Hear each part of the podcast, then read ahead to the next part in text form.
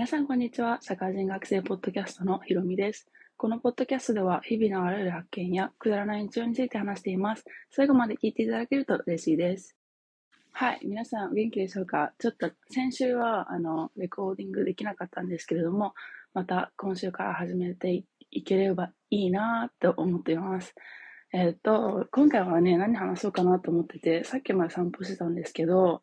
なんかね、最近、あの、日本に帰りたいなって思ったんですけど、日本に帰ったら、なんか誰と会おうかなとかっていろいろ考えたんですけど、気づいたらね、あの、本当に友達、いつも会う友達っていうのはみんなワーホリとか、あので、いろいろな国に今行ってるわけですよね。で、それで、なんかいろいろまた考えちゃって、ああ、なんか、そういえば私ってハンガリー自体がね、全然合わなかったんですけど、なんで合わなかったんだろうなって。今までは、なんか、いろいろな理由を挙げて、合わなかったなって思ったんですけど、なんかその中で、そのワーホリしてる友達が、なんか数名いて、その中の一人と、あの、話してて、なんかようやく気づいたことがあるんですけど、なんかその子も、実は今、あの、ヨーロッパにいて、で、ちょっと共感した部分があったので、それを、まあ、私たち、私なりに考えたので、なんか共有したいなと思います。なんか、あの、まずね、まあ、ハンガリー自体は、なんか、結構、まあ、なんだろうな、なんか私的にハンガリー自体に1年ぐらいしかいないって思ってたのに、まあ、3年半いっちゃったっていう、なんかその自分のモチベ自身も関わってきたの、あの、かわ関わってきてたのかなとは思うものの、あの、やっぱ友達を作るのにすごく苦労してて、なんかなんで苦労してたんだろうなってすごい思うときに、確かに、あの、ちらほらね、一人や二人すごい仲いい友達ができて、その人たちは、私、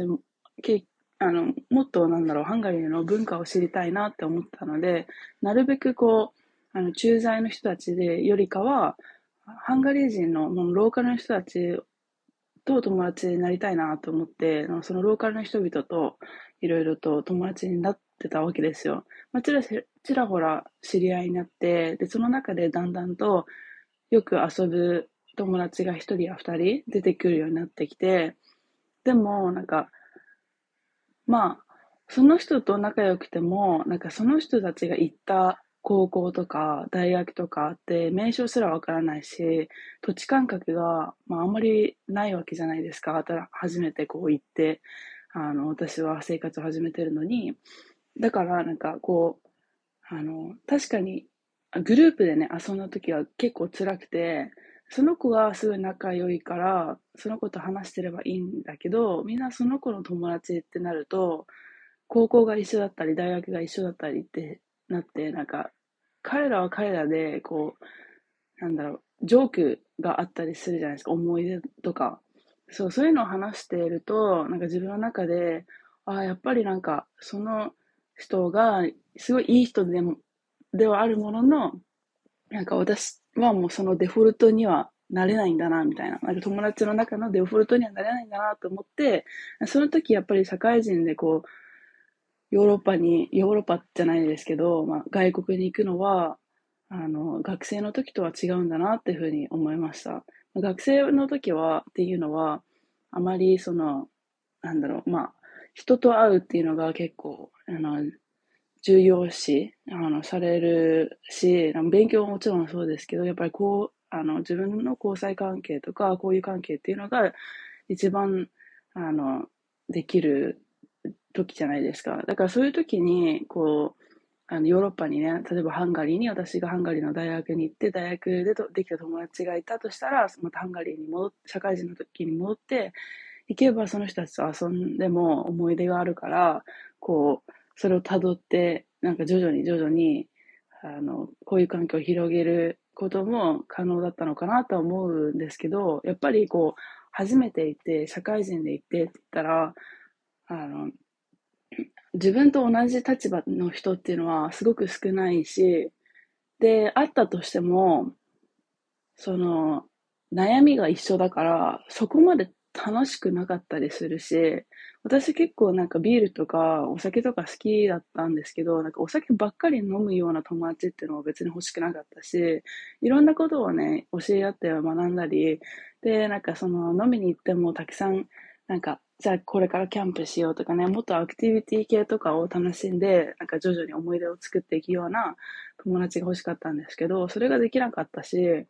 あと、あともう一つ、その、デフォルト、その、友達ができてデフォルトに入らなかった他にも、なんだろうな、なんか、一人や二人、そうキラキラ、なんか自分に輝きをくれた人たちっていうのは、まあ、いるんですけど、なんかハンガリー自体の国民性が少し暗かったっていうのがあって、あの、その人たちと会うと、なんか、やっぱりハンガリーって悪くなか悪くないなって、捨てたもんじゃないなってすごい思ったりしたんですけど、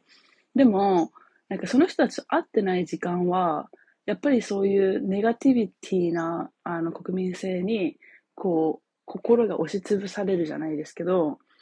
それを大半、それ、そのバイブスが心の大半を占めてたから、こう、一人や二人仲いい友達がいて、キラキラした、こう、自分のこ心を保ち、保てていたとしても、その時は、もう、帰ってきて、で、なんか数日とか一週間とか経ってしまうと、ああ、もうなんか、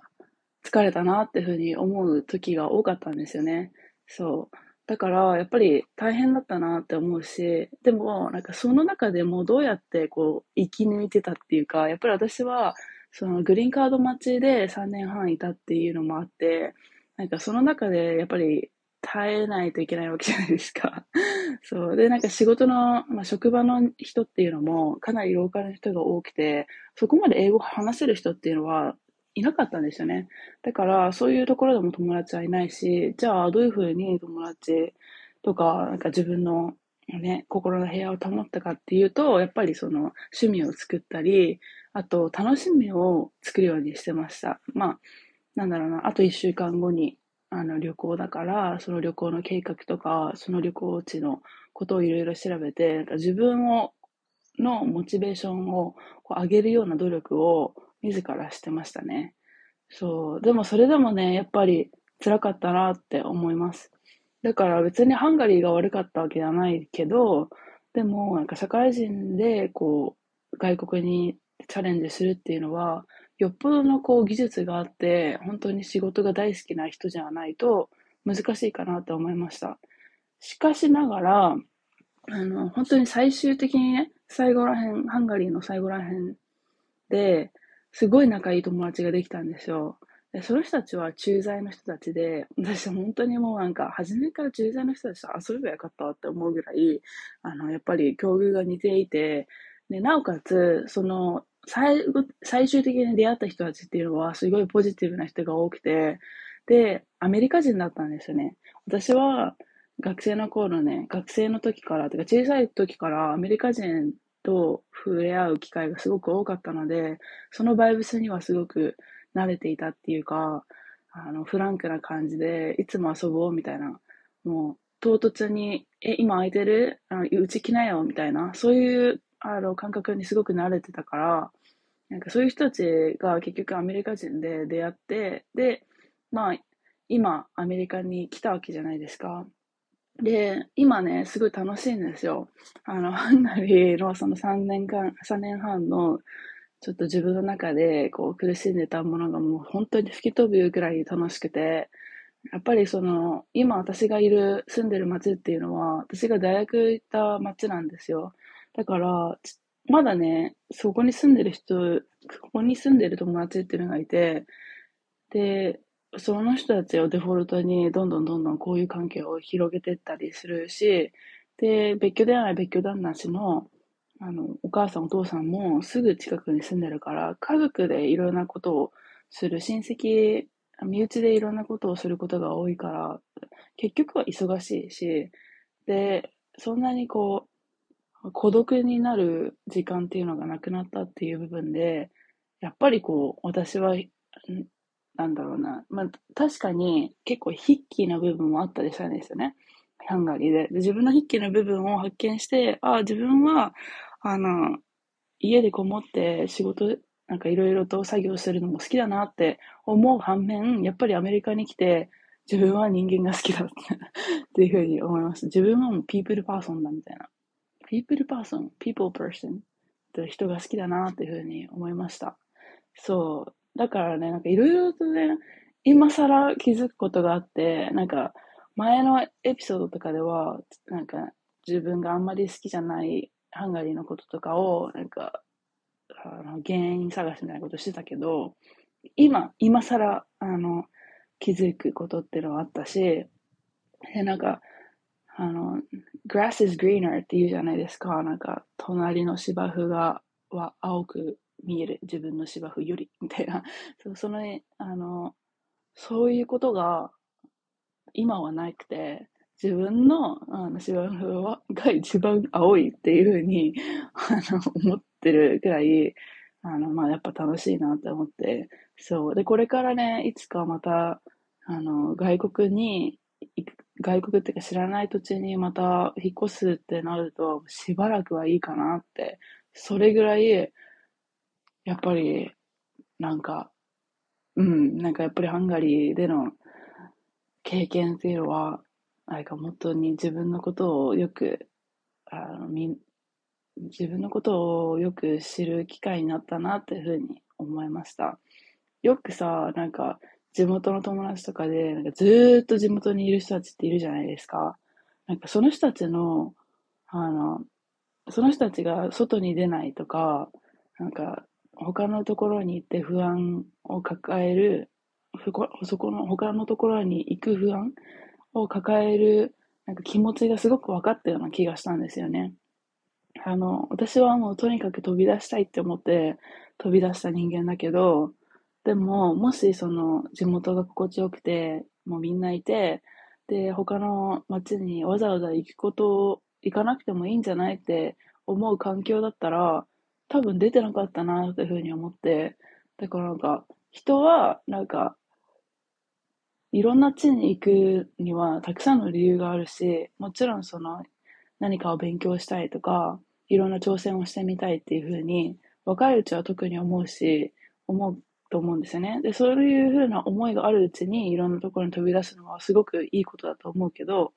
でも、最終的にやっぱりなんか30歳になったり40歳になったりとかって、だんだんと年を重ねていくうちに、やっぱり自分のデフォルトが欲しいなって思うですよね。引っ越しはすごく大変だし、うん、やっぱりなんだろうな、なんか、安心する人々、自分のことを長く知ってる人々で、わざわざこう、また自分の自己紹介を